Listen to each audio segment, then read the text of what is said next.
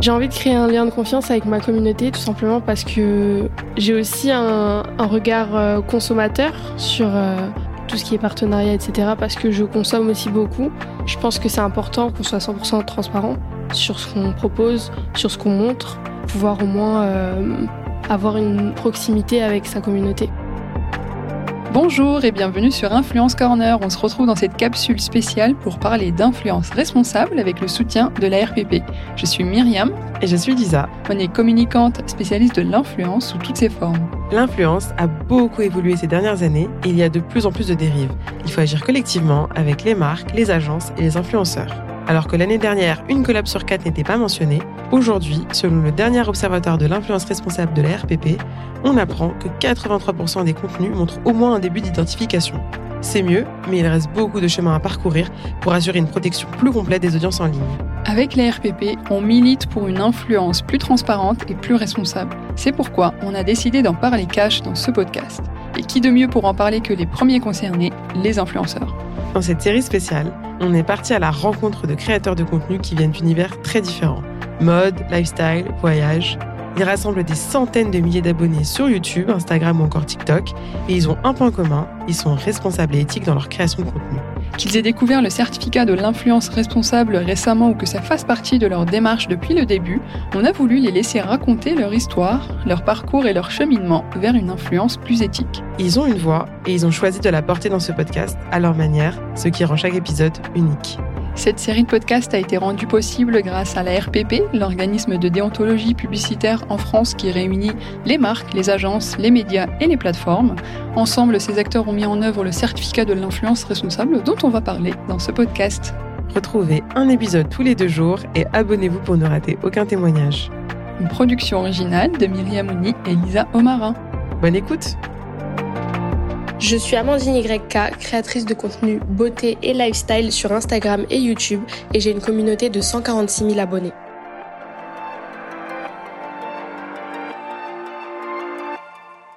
Dans l'enfance, j'ai jamais vraiment menti à ma mère parce qu'elle a toujours réussi à établir euh, de la confiance entre nous.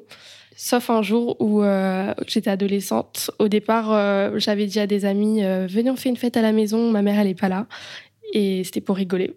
Mais ils l'ont un petit peu pris au sérieux. Ils sont tous venus à la maison, donc je pouvais plus trop faire demi-tour. Et euh, on a fait la fête. Et je l'ai jamais dit à ma mère. Euh, J'en suis voulu quand même. Je ne l'ai jamais dit, mais elle l'a appris du coup par le, biais d'une de mes vidéos euh, YouTube. Et c'est vrai que je m'en suis voulu quand même un petit peu après. À cette époque-là, j'étais quand même assez timide pas du tout timide, limite extravertie quand j'étais dans, dans mon cercle d'amis, quand j'étais dans un cercle de confiance. Mais par contre, en dehors de ça, j'étais très timide. Euh, j'avais du mal rien que de demander de la, de la sauce mayonnaise au McDo. Euh, c'était pour moi une épreuve. Mais euh, quand j'étais en confiance, en tout cas, j'étais limite extravertie. À l'école, j'étais, je pense, dans un cercle de confiance. J'étais pas très bonne élève, un peu celle qui fait rire toute la classe, même si on dirait pas. Arrivée au lycée, euh, je me suis spécialisée du coup dans une filière esthétique et peut-être que là, je me suis rendu compte que ça me plaisait vraiment et c'est à partir de ce moment-là où je suis vraiment devenue très bonne élève. Je restais vraiment toujours dans les rangs. Euh, première de la classe, deuxième de la classe maximum, euh, j'allais pas plus bas quoi. Pour moi les exposés c'était quand même assez dur, je me sentais un peu regardée, j'avais tous les regards sur moi donc j'avais peur de peut-être faire une gaffe ou ou je sais pas bégayer.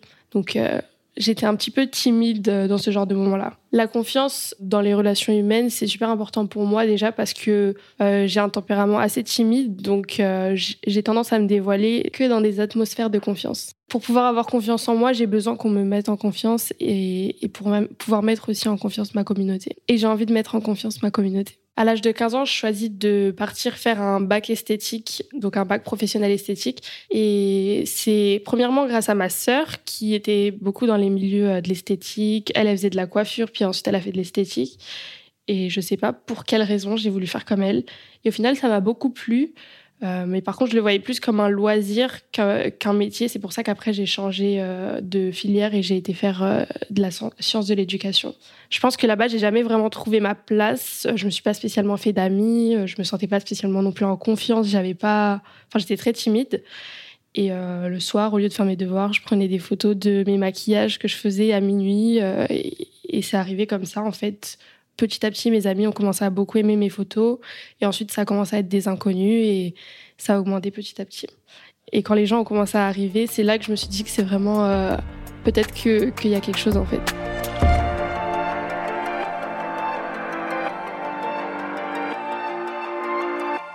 Fin 2018, euh, j'ai mon copain qui est super investi dans ma vie sur les réseaux sociaux et qui essaye un peu de me trouver des idées euh, de maquillage à faire, à présenter aux gens, etc. Un jour, je lui ai dit j'aimerais bien faire une photo, euh, enfin une petite carte de l'Afrique sur mon visage. Il m'a dit ah trop bien, voilà comment tu dois le dessiner, voilà comment tu dois faire, ce que tu dois mettre à l'intérieur de la carte, etc. Et j'ai dit ok, j'avais pas très confiance, je sais pas, je trouvais que l'idée était pas si si folle que ça. Et là, du coup, je poste la photo. J'étais un petit peu réticente et je vois un like, deux likes, trois likes et ça commence à monter et je commence à voir la photo un peu partout sur des pages, sur des, photos de profil et c'est là que la photo a vraiment explosé en fait. Je sais pas vraiment comment me sentir à ce moment-là parce que tout est virtuel. Donc forcément, euh, j'ai pas le contact humain avec ces personnes-là. Je sais pas vraiment euh, ce que les gens pensent de la photo sincèrement. Enfin, c'est compliqué de ressentir quelque chose quand ça arrive d'un coup et qu'on n'est pas habitué spécialement à ça en fait. Ça me fait un peu peur parce que j'ai peut-être un peu l'impression que maintenant je vais devoir être un peu plus active, que ce soit dans mes stories, etc. Et moi avec ma timidité, c'était quelque chose dont j'avais peur. C'était quelque chose euh, dont j'étais pas habituée.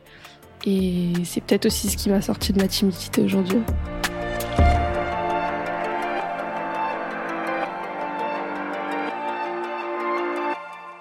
C'est déjà important d'être transparente avec ma communauté. J'avais déjà euh, l'optique de dire tout ce que je pensais sans spécialement mettre de filtre à ça, euh, parce que j'aurais aimé qu'on le fasse à ma place si j'étais euh, la personne derrière l'écran.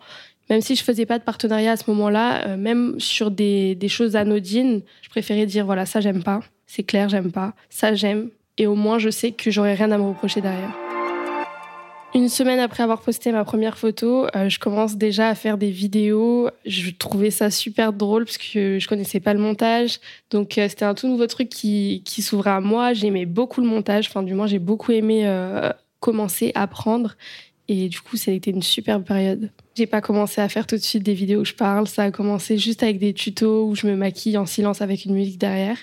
Et ça a pris beaucoup, beaucoup de temps avant que je commence à parler euh, sur les réseaux sociaux parce que j'avais beaucoup de mal. Pareil pour les stories, c'était vraiment des photos où j'écrivais dessus. Je pense que c'était aussi un peu nécessaire. Le, le, fait de parler en story, ça rajoute aussi un peu une proximité avec les gens, je pense. Je sais que quand j'ai commencé à parler, les gens ils me disaient Oh, j'imaginais pas que tu avais cette voix et tout. Et je me suis rendu compte que vraiment, euh, le fait que je parle, ça fait que les gens me connaissaient un petit peu plus. Les gens me connaissaient pas spécialement à 100% avant que je parle, voir la manière dont je parle, ma voix. Le lien de confiance, je le crée en étant 100% sincère, sans filtre, peut-être même un peu trop sans filtre. Mais je sais que c'est ce qui plaît aux, gens qui me suivent en général. J'ai toujours de bons retours, même quand je dis quelque chose euh, qui est pas très cool euh, sur un produit. Le fait de parler dans une vidéo, ça me rappelle un peu les exposés. C'est un peu différent parce que là, il y a du montage. Je peux répéter une phrase pendant, pendant 20 minutes, mais au moins, je sais que ça va bien ressortir et qu'il n'y aura pas de bégaiement. Et ça, c'est un peu plus rassurant que dans les exposés que je faisais à l'école. Je ne sais pas si je ressens le regard des gens parce que les vidéos, je les regarde jamais. Ça, c'est un truc que j'arriverai pas à, les regarder. Je sais que j'ai de la famille qui a déjà mis des vidéos euh, sur la télé ou sur leur téléphone devant moi. Je préfère partir. Je sais pas, ça me gêne.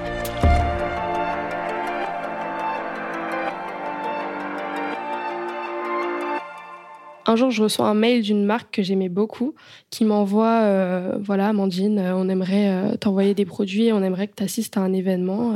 si c'est OK, envoie-nous tes coordonnées, etc. Moi, je me suis dit C'est un peu dangereux, donc je crois vraiment que c'est une arnaque. Et du coup, je vais sur leur site, j'envoie un mail au mail qui est affiché dessus et je leur dis Voilà, attention, vous avez quelqu'un qui se fait passer pour vous. voilà, quoi, c'est un peu dangereux. Et ils me répondent Non, non, c'est vraiment nous. Envoie-nous tes coordonnées. Et franchement, ce jour-là, j'étais super contente. L'événement, j'y suis allée, j'étais à l'heure, pile poil. Là, j'arrive à peu près à 40 cas d'abonnés. C'est un truc de fou parce que euh, déjà en décembre, j'en avais seulement 800 et que ça augmente super vite. Donc c'est fou. En même temps, ça fait peur. En même temps, tu as envie d'y aller. Tu sais pas vraiment non plus dans quoi tu t'embarques. À ce moment-là, euh, on savait pas non plus. Euh, enfin, c'est pas quelque chose de très sûr. On sait pas de quoi demain est fait. Si ça se trouve, demain, Instagram au revoir, tout le monde euh, ferme son compte et voilà, il n'y a plus rien, quoi. Donc, euh, c'était très, très, très flippant.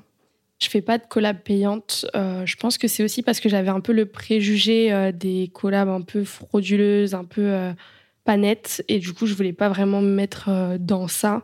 J'avais un peu peur de me faire manipuler par les marques ou quoi que ce soit. Je connaissais rien, même comment faire une collab. Je connaissais pas les étapes d'une collab. Donc, je voulais pas spécialement me lancer dans l'inconnu. Mais un jour, il y a une marque que j'aime beaucoup qui me propose un partenariat. Là, je me sentais beaucoup plus en confiance parce que je connais cette marque, je l'utilise. Et du coup, je me suis lancée. J'ai 70 000 abonnés et en vrai de vrai, j'attendais vraiment la bonne marque pour le faire. Ma première collaboration, j'en garde pas spécialement un bon souvenir. C'est pas forcément de la faute de la marque, c'est surtout que je pense que j'avais pas assez d'expérience. Enfin, j'avais pas du tout même d'expérience à ce moment-là.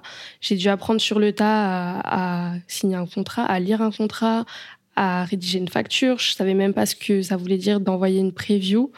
Donc euh, je me souviens qu'ils m'avaient demandé une preview, je leur ai répondu euh, une quoi? Donc j'étais pas j'étais pas trop au courant du procédé pour faire des des collaborations. Donc c'était un peu compliqué, j'avais aussi un sentiment de d'être obligée de le faire alors que toutes mes précédentes vidéos, tous mes précédents contenus, c'était plus par plaisir parce que j'avais pas d'obligation, j'étais pas rémunérée, j'avais rien de spécial qui me disait OK, tel jour ça doit être envoyé, tel jour ça doit être posté. C'était vraiment comme euh, je le voulais. Je sais que mes abonnés, ils se posent beaucoup de questions par rapport au partenariat. En général, j'essaye d'y répondre euh, le plus sincèrement possible. Je pense que avec moi, limite, ils ont un cours de A à Z comment se déroule un partenariat. Les questions les plus fréquentes elles concernent la rémunération. Je pense que c'est un sujet qui intéresse beaucoup. Ça, concerne aussi le procédé des partenariats. Souvent, les gens ils comprennent pas euh, comment euh, du produit on passe au, contenu en lui-même, comment ça se passe derrière en fait, parce que forcément ils voient que le, le, contenu euh, final. Donc, j'essaye au maximum de, leur apprendre un peu comment ça se passe, parce que je sais que même j'ai quelques petits influenceurs qui n'ont pas l'habitude de, de, ça et du coup ça peut leur apprendre quelques trucs que moi j'aurais aimé qu'on m'apprenne au moment où je savais pas rédiger une facture par exemple. Avec ma communauté, j'ai l'impression que c'est un peu euh, un échange euh, dans le sens où ils m'aident beaucoup euh, par rapport à ma confiance en moi et à ma timidité. Et moi, euh, j'essaye aussi de leur donner des conseils, de leur apprendre quelques trucs. Et même moi, je sais qu'il y a plusieurs personnes timides qui se sont lancées dans le maquillage après avoir vu que ça m'a beaucoup aidé pour vaincre ma timidité.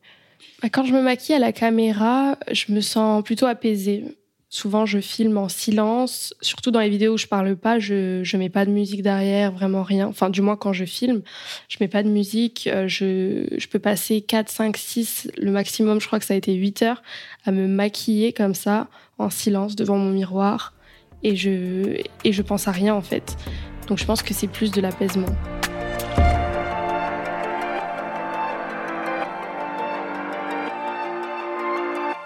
Après cette première collab, j'en fais d'autres. Et un jour, sur un tournage, je rencontre Richard. Et euh, je ne savais pas du tout, mais il a présenté mon, profil à Karine, la directrice de l'agence Point d'orgue. Et ensuite, elle m'a contacté par mail euh, pour me proposer un rendez-vous. Quand je vais au rendez-vous, je suis un peu dubitative parce que j'avais euh, de mauvaises expériences avec les agences. Et du coup, j'y suis allée un peu histoire de me dire, je vais voir ce qu'ils vont me dire. Et au final, elle m'a bien mis en confiance pendant ce rendez-vous et, j'ai décidé de me lancer et je regrette pas du tout. Chez Point d'Orgue, je me sens vraiment plus encadrée. Déjà, j'ai plus euh, les histoires de factures à gérer. Factures, contrats, etc. Tout est géré par eux et du coup, c'est bien plus facile pour moi. Ça me laisse beaucoup plus de temps pour créer mon propre contenu sans avoir à gérer euh, tout ce qui est administratif derrière. Et j'ai l'impression euh, d'être plus carré aussi au niveau de mon travail. Chez PO, il m'apporte aussi des collaborations, des contacts avec des marques. Par exemple, là, début juin, j'étais à un voyage presse avec la marque Chlorane et c'est là d'ailleurs qu'on m'a parlé euh, du certificat d'influence responsable. On part euh, dormir dans un hôtel qui est sur la place du Capitole. L'hôtel, il était super joli. Et un peu plus tard dans la soirée, on est allé au restaurant. Elle nous présente le certificat et elle nous montre aussi le, le compte Instagram de la RPP que je suis directement dans la foulée. Deux jours plus tard, à ce moment-là, je suis déjà rentrée du voyage presse et je suis sur mon canapé et je repense à ce certificat dont on m'avait parlé je le passe parce que j'ai le sentiment que si je le passe, ça me donne quand même un peu plus de légitimité, que ce soit auprès des gens euh, qui me suivent, mais aussi auprès des marques. Quand je passe le certificat, franchement, j'apprends quelques trucs. Il y a pas mal de choses que je connaissais pas auparavant. J'ai appris aussi beaucoup sur les mentions Je savais pas exactement à quel endroit mentionner que c'était sponsorisé, à quel endroit c'était pas spécialement nécessaire. En général, moi, je le faisais partout comme ça, c'était clair. Mais au moins, là, j'avais une certitude et ça m'a beaucoup aidé. J'ai toujours essayé d'installer ce climat de confiance avec mes abonnés, mais avec le certificat, ça prouve un peu euh, que je suis dans une démarche sincère. Aujourd'hui, j'ai plus confiance en moi. Je sais que ma communauté peut avoir confiance en moi et je sais que moi, je peux avoir confiance en eux. Comme par exemple, euh, quand j'étais enceinte, j'avais pas encore annoncé le sexe de, de mon bébé et par erreur, mon copain avait dit elle dans un live et du coup, tout le monde a compris que c'était une fille. Et toutes les personnes du live se sont mis d'accord pour ne le dire à personne et l'information n'est jamais sortie. Ce jour-là, j'ai vraiment compris que je pouvais avoir confiance en eux parce que ils ont protégé mon petit secret euh, jusqu'à ce que je l'annonce de moi-même. Si je regarde en arrière, pour moi, l'influence, ça m'a vraiment apporté euh, plus de confiance en moi. Ça n'a peut-être pas vaincu ma timidité à 100%, mais peut-être à 95%. Franchement, je pense que si c'était à refaire, je le referais 100 fois. Merci d'avoir écouté ce podcast. S'il vous a plu, abonnez-vous pour découvrir chaque jour un nouveau témoignage et surtout, partagez-le autour de vous. Merci aux équipes techniques Laurent et Geoffrey d'Into the Wave au montage et à Amel Alnia à la coproduction et surtout pour ses conseils précieux. Et pour finir, un grand merci à tous les créateurs de contenu qui ont participé à cette capsule, qui ont accepté de prendre la parole sur le sujet de l'influence responsable. Et bien sûr à leurs agences, Grosse, Point d'Or et Soirée de Production. À bientôt!